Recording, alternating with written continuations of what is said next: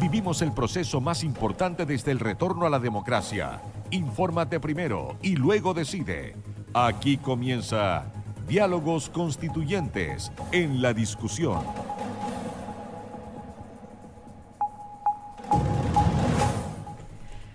Muy bienvenidos a nuestro ciclo La discusión constituyente. Eh, camino ya a puertas del plebiscito de salida, el plebiscito constitucional de salida. Eh, estamos eh, realizando este ciclo de, programas en los que pretendemos analizar, debatir y, y, dar a conocer de la manera más fidedigna posible el texto, la propuesta de texto constituyente que los chilenos y chilenas deberán aprobar o rechazar el próximo 4 de septiembre. Y estamos en este programa con eh, un panelista de la casa, el doctor Alfonso Enríquez, abogado, doctor en Derecho Público, académico de la Facultad de Ciencias Jurídicas y Sociales de la Universidad de Concepción y director del programa Foro Constituyente. Hola Alfonso, ¿cómo estás? Hola Isabel, buenas noches, muchas gracias nuevamente por la invitación. Em, quería partir em, con un aviso un aviso, fíjate, me contaron por ahí que ustedes están eh, ofreciendo un curso bastante interesante sobre la propuesta de nueva constitución en ruta al plebiscito se llama este, este curso. ¿En qué consiste? Es un curso gratuito, ¿no es cierto? Efectivamente, como, como Universidad de, Concepción nosotros tenemos un compromiso con informar a la ciudadanía de la forma más clara y objetiva posible y en este sentido preparamos un curso online, es un curso gratuito además, es un curso abierto a todo público, es de un lenguaje muy, muy sencillo para que cada uno pueda eh, formarse su eh, propia opinión acerca de esta propuesta. Este curso parte el 18 de julio y eh, las inscripciones pueden ser en campusabierto.udec.cl. Basta simplemente inscribirse, el curso tampoco tiene requisitos para su finalización como una prueba o un trabajo, sino que basta simplemente con ir viendo los módulos y ir aprendiendo. ¿ya? Eso, eso es lo que queremos cumplir, ese es el objetivo que nosotros queremos cumplir como universidad. Perfecto. Mientras más opciones haya para que la gente se informe, mejor, ¿no es cierto? Así es. Y bueno, hoy día vamos a, conversar sobre un tema, em, como bien tú decías antes de, entrar al programa, quizás uno de los cambios más importantes que propone el texto constitucional, pero que quizás también ha sido uno de los menos debatidos y tiene una importancia trascendental sobre todo para nosotros eh, las regiones, que es eh, esta propuesta de Estado regional. Eh, en simple, ¿en qué consiste este, este, cambio de paradigma, Alfonso, de, Estado regional? Sí, mira, aquí hay que tener presente que, o sea, aquí hay que tener presente una distinción quizás básica, lo voy a intentar explicar de una manera muy sencilla, entre lo que vendría a ser el Estado unitario, simple o centralizado, que es el que tenemos, ¿no cierto?, actualmente, de acuerdo con la Constitución del año 80, y el Estado regional. En el Estado unitario, simple o descentralizado, existe un solo centro de, de, poder de toma de decisiones, existe una sola constitución, ¿no es cierto?, y una serie de funciones que se pueden entregar a las regiones.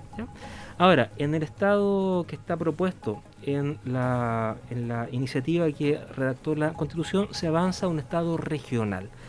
¿Qué es lo que significa esto? Un estado de este tipo es una fórmula intermedia entre el estado centralizado y el estado federal, ¿ya?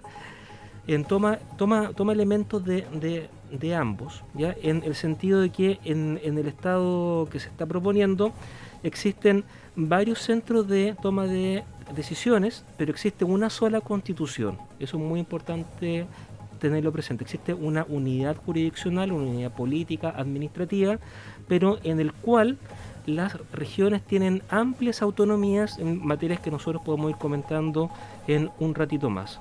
Por lo tanto, es un paso interesante algunos lo ven como un paso positivo, otros tienen ciertas dudas, pero es un, es un modelo que permite en el fondo, para explicarlo en términos simples, entregar más poder a las regiones, descentralizar el poder y entregar cierta autonomía fiscal, normativa y también política. ¿Qué experiencias se recogieron para mm, proponer este modelo? Porque se ha hablado que tiene cierta similitud con España. Em, no sé si, si, se vio otra experiencia también para, para sacar, digamos, la, la digamos, las todos los elementos que componen este, este modelo. ¿De, dónde se sacó la Sí, en esto, esto es, es, un, es, un, modelo que bebe de fuentes fundamentalmente del sistema español, el sistema italiano, hay ciertos elementos propios del sistema francés, ¿no es cierto? Y es un modelo que nosotros lo encontramos en países tan diversos como Indonesia, como Bolivia y como los que comenté. Italia, ¿no es cierto?, España, vale decir, esto es un modelo que está vinculado no necesariamente con países con, un determinado modelo de desarrollo, sino que uno lo encuentra en estados con modelos bastante diversos también. Y en ese sentido, ¿qué, mm, ¿cuál ha sido, por ejemplo, la experiencia en el caso español? Que, porque ellos lo implementaron eh, a partir de, qué año? Eh, ¿cuándo, se implementó el modelo de, España? Bueno, esto, este sistema en el caso español viene funcionando a partir de los años 70 aproximadamente. Después de la constitución. Claro, claro. Y es un modelo que eh, tiene en arraigo en la historia propia de España. Hay que, hay que recordar que España estaba formada por reinos independientes, ¿no es cierto? Y cada uno de estos reinos, cada una de estas autonomías tiene una, larga tradición histórica, política, con su idioma común, con sus tradiciones comunes, eh, con, con, con arquitectura que es muy distinta de una zona a otra. Y eso se refleja en, la, en el partido que se tomó por un modelo que consistió en otorgarle amplia autonomía, ¿no es cierto?, a estas comunidades, a, estas regiones. Es un modelo que para algunos ha funcionado exitosamente, ¿no es cierto? Para otros es una de las razones, ¿no es cierto?, que lleva a que España, ¿no es cierto?, tenga algunos problemas de eficacia financiera, económica, ciertas fricciones entre las regiones, por ejemplo, etcétera. Como, como lo comentamos en el capítulo pasado, Aquí no hay tema alguno en el derecho en el cual los abogados especialistas estén totalmente de acuerdo. Siempre tú vas a encontrar posiciones que son distintas. Aparte que en el caso de Chile siempre eh, se puede ajustar, ¿no es cierto?, a la realidad, a la realidad chilena que, obviamente es distinta a la, española, pero se pueden rescatar las cosas positivas, ¿no es cierto? Claro, claro. Mira, aquí quizás pasando un poco a, la propuesta misma lo, que se propone con esta forma de Estado son lo que se llama entidades territoriales, ¿ya? Y van a existir cuatro tipos de entidades territoriales. Las regiones autónomas, las comunas autónomas, las autonomías indígenas y los llamados territorios especiales como Isla de Pascua que ya existen, ¿eh? Sí, efectivamente. Y cada uno tiene su regulación en particular con la distribución de, de competencia, quiénes son sus autoridades, cómo se van a relacionar con, la, con, el resto de entidades territoriales y, también con la administración central. ¿Qué significa que sean eh, regiones autónomas, comunas autónomas? Eh, este concepto de, de autónomas, ¿en qué consiste?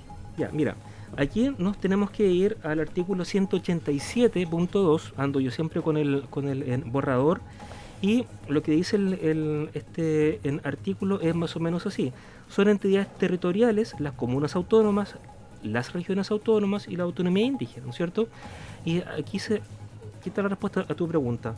Están dotadas de autonomía política, administrativa y financiera para la realización de sus fines e intereses a diferencia del modelo de Estado centralizado, como el que tenemos ahora, donde las regiones ejecutan fundamentalmente las decisiones que se toman por parte de la autoridad central, del gobierno central, la, idea con, este modelo es que estas entidades territoriales, partiendo por la comuna, subiendo hacia hacia la región, tengan un amplio espacio de autonomía en estas tres materias, autonomía política, con sus órganos de representación popular como la Asamblea Regional, autonomía en financiera, ¿cierto? Con la autonomía financiera que tiene sus pros y sus contras, que lo podemos comentar también, y la autonomía también administrativa, vale decir, esta autonomía para poder eh, administrar ciertos servicios públicos, que, es una innovación muy interesante que podríamos comentarla igualmente, y la autonomía normativa, que es la autonomía que las regiones y las comunas van a poder tener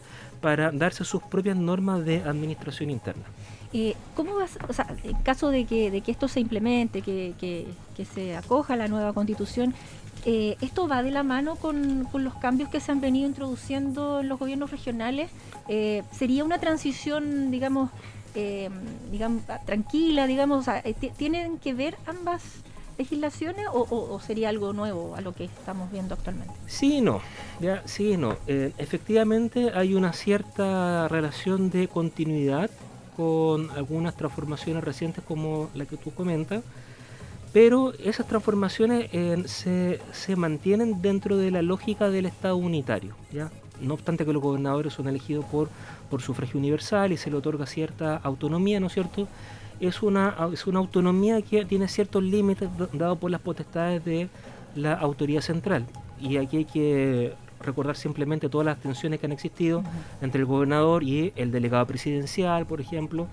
Entonces, por un lado, sí, avanza en el sentido de otorgar un mayor poder a las regiones, pero eh, como yo lo suelo comentar, si hay algo que es realmente transformador en esta propuesta, es el modelo de Estado regional. Y no lo digo como algo bueno o malo, sino que como un hecho objetivo. Por supuesto que cada uno podrá tomar partido y estimar de que esto es un modelo que va en el sentido correcto o pensar lo contrario. Eh, mencionabas hace un momento em, que había algunas atribuciones que eh, causaban, digamos, ciertas eh, voces encontradas, ¿no es cierto? Está, por ejemplo, el tema de que los gobiernos regionales tengan la posibilidad de crear empresas públicas, por ejemplo. Em, eh, porque hay, hay, gente que dice, oye, y, se van a endeudar los gobiernos regionales, eh, esto va a ser un desastre económico. Eh, ¿Es tan así? ¿Es atendible esa, esa, esa duda o ese...? Sí, mira, en, materia de autonomía financiera hay probablemente dos aspectos que son particularmente complejos y aquí siempre hay que ser un poco cuidadoso con, con esta materia. Uno es la posibilidad de crear empresas, ya tanto para las comunas autónomas como para la región autónoma, em, eh, y la creación de empresas está destinada precisamente a, poder cumplir con los fines propios de estas regiones. Vale decir, vale decir esta idea de satisfacer finalidades públicas. Esto tiene un cariz positivo para algunos porque le da, cierto margen de autonomía a estas entidades territoriales para eh, poder llegar donde los donde los privados no pueden llegar dado que ciertas actividades pueden resultar poco, poco atractivas en su rentabilidad económica. Hay que, aquí hay que tener presente, como uno lo ve muchas veces en el derecho comparado, que muchos servicios públicos funcionan a pérdida, ya son poco rentables económicamente y, y son públicos precisamente no porque generen un beneficio para el Estado, sino que porque eh, cumplen una finalidad pública. Entonces aquí las empresas en cierta medida podrían cumplir con esta finalidad, pero precisamente por esta misma razón algunos plantean de que económicamente podría ser poco eficiente, porque podrían ser entidades, o sea, podrían ser empresas que, no tengan utilidad, por ejemplo, y que terminen siendo un, lastre para la eh, autonomía regional o para la comuna. Y el otro tema que es particularmente complejo, pero que es una demanda de eh, las regiones, consiste en la autonomía financiera.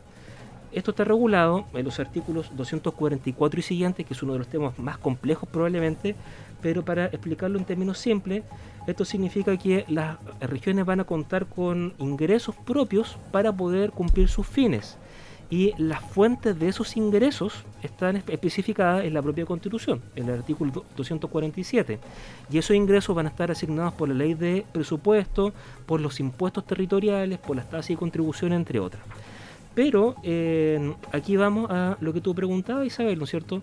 Que las eh, regiones van a tener esta posibilidad de emitir deuda, emitir deuda, y eso es particularmente complejo. Hay algunos recaudos que se toman en la propuesta, artículo 250, por ejemplo, dos muy interesantes. Esto significa que la deuda que, eh, emita eh, la, entidad no puede utilizarse para financiar gasto corriente, ¿ya? cosa que es muy positivo, y tampoco se puede, eh, utilizar en periodos electorales, ¿ya? junto con otros em, aspectos que se establecen. Entonces tú ves que está esta facultad para poder emitir deuda, por supuesto, pero se le establecen límites también para encautelar el buen uso de los recursos públicos. Está esta figura también tanto en las regiones autónomas como en las comunas autónomas de eh, el Consejo Social Regional y la Asamblea Social Comunal. Eh, ¿Qué tipo de, de, entidades son estas? ¿Qué, ¿Qué, rol van a cumplir? Sí, mira, ¿qué pasa que a nivel territorial hay varias distinciones que habría que hacer. Por ejemplo, a nivel de, las regiones, uno eh, tiene los dos órganos principales, que es el gobernador regional y la asamblea regional. ¿ya? El gobernador regional es el órgano ejecutivo y la asamblea, ¿no es cierto?, es el órgano eh, de representación popular que va a tener importantes atribuciones para poder dictar normas propias, internas de la propia región. Junto con eso existen también estos consejos sociales o estas asambleas sociales que cumplen una función eminentemente consultiva y de participación popular. Pero el, el énfasis quizás hay que colocarlo por un lado en el gobernador regional por un lado y la asamblea por el otro, que son las grandes transformaciones que incorpora esta, esta propuesta. La Asamblea Regional, eh, como bien decías tú, eh, va a tener muchas más atribuciones de las que tiene actualmente el Consejo Regional, ¿no es cierto? Sí, mira, es que aquí es, es un, cambio de lógica eh, en 180 grados. El concepto asamblea claro, es distinto, porque, ¿no es cierto? Mira, para contar un poco la, la, historia, originalmente estas, estas asambleas estaban pensadas con facultades legislativas, ¿ya?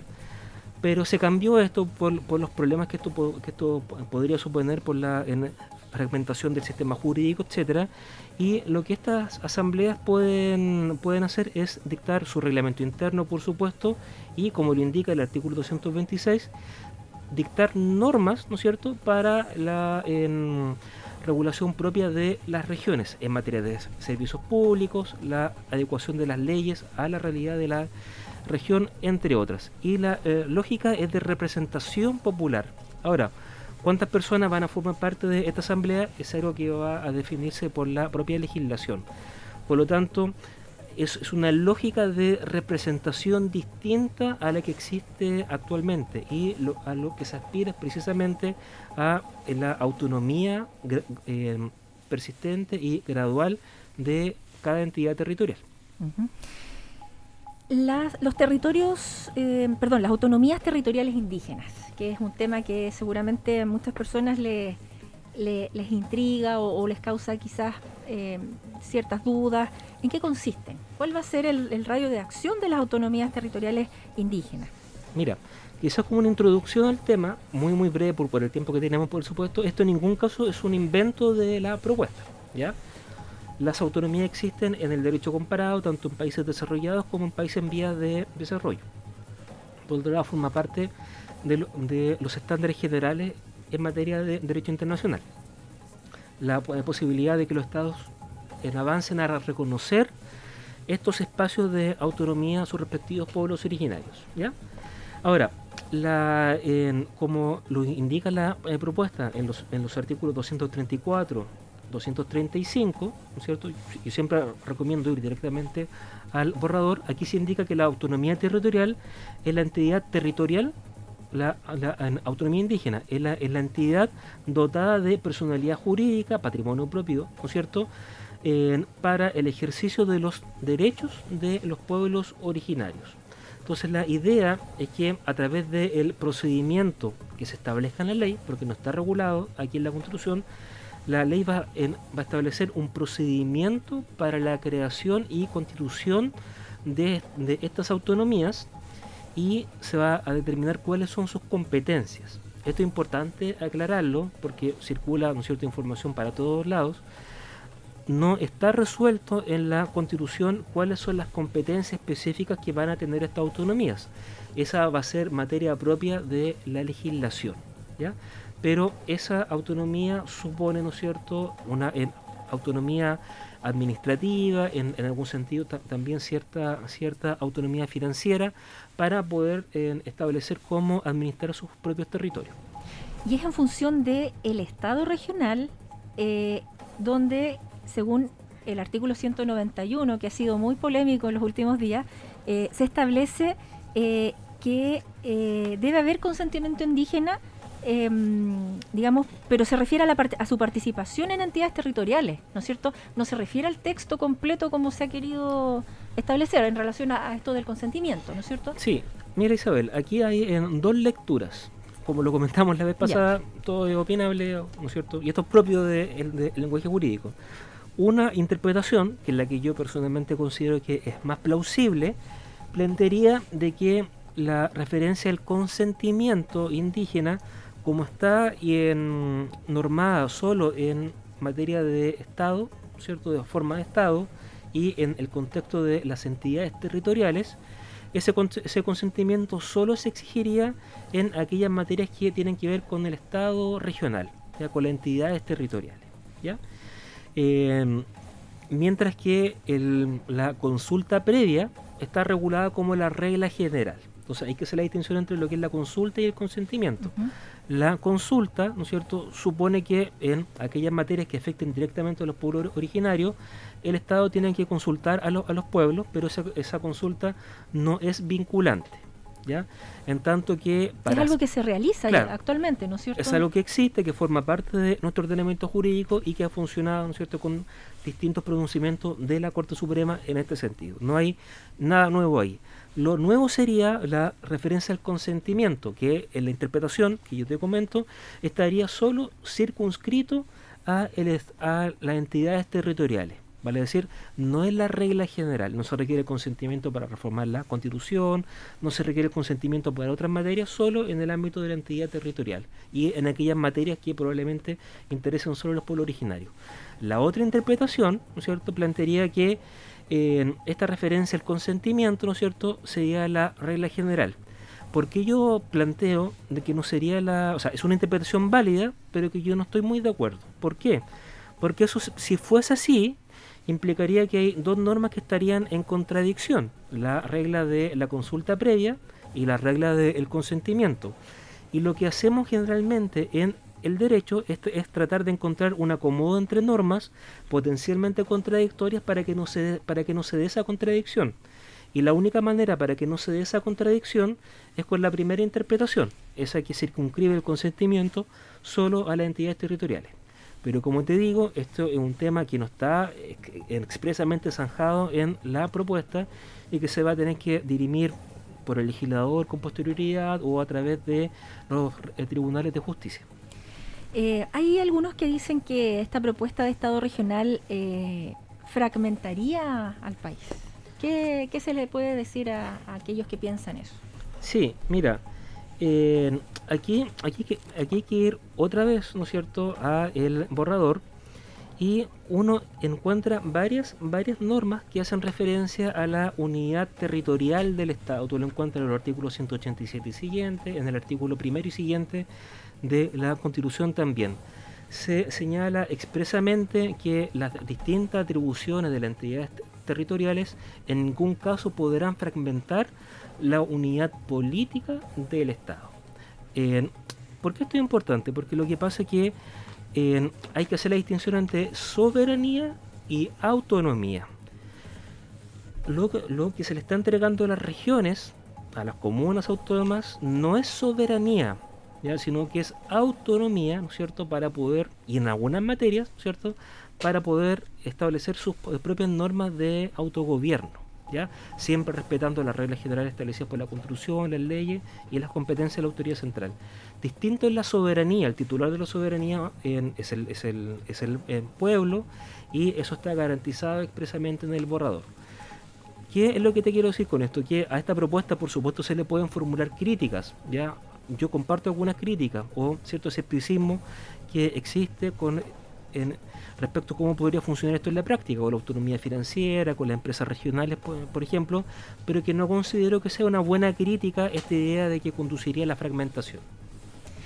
Y nos queda un tema por discutir que son los territorios especiales, pero es algo que ya, ya está contenido en la, entiendo yo, en la actual constitución, ¿no es cierto? Sí, o sea, mira, pero se abre la puerta para la creación de nuevos territorios especiales, ¿no? Antes que en la Constitución, ¿no es cierto? Esto, ya tiene una regulación a nivel legal, ¿no es cierto? En materia de, de Rapanui y la Juan Fernández que tienen una, una regulación especial para ciertas materias. Entonces, si uno se va a los, a los, artículos 236 y siguientes, hay referencia a estos territorios especiales y se hace referencia fundamentalmente a dos, que son eh, el archipiélago de Juan Fernández y Con las particularidades que eh, todos conocemos, pero se deja abierta la puerta para que la ley pueda crear otros territorios especiales. Y esto podría tener sentido a futuro, por ejemplo, en zonas extremas como una manera para fortalecer económicamente esas zonas, para poder atraer población, por ejemplo.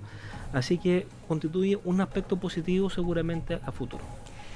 Finalmente, antes de, despedirnos, eh, me gustaría que eh, pudiéramos aterrizar un poco todo lo que hemos conversado y, cómo esta propuesta de Estado regional podría, por ejemplo, beneficiar a la región de Ñuble, según tu, visión. ¿Cómo, cambiaría eh, la actual, la actual, digamos, fisonomía de la región de Ñuble o, el comportamiento o, lo que nosotros somos o hacemos con esta propuesta de Estado regional? Ya. Mira, esa es una, interesante pregunta y para responderlo en términos súper simples, la lógica del diseño que se introdujo eh, tiene una dimensión muy importante en el ámbito de los servicios públicos, en el ámbito del medio ambiente y en el ámbito de la, de la planificación territorial.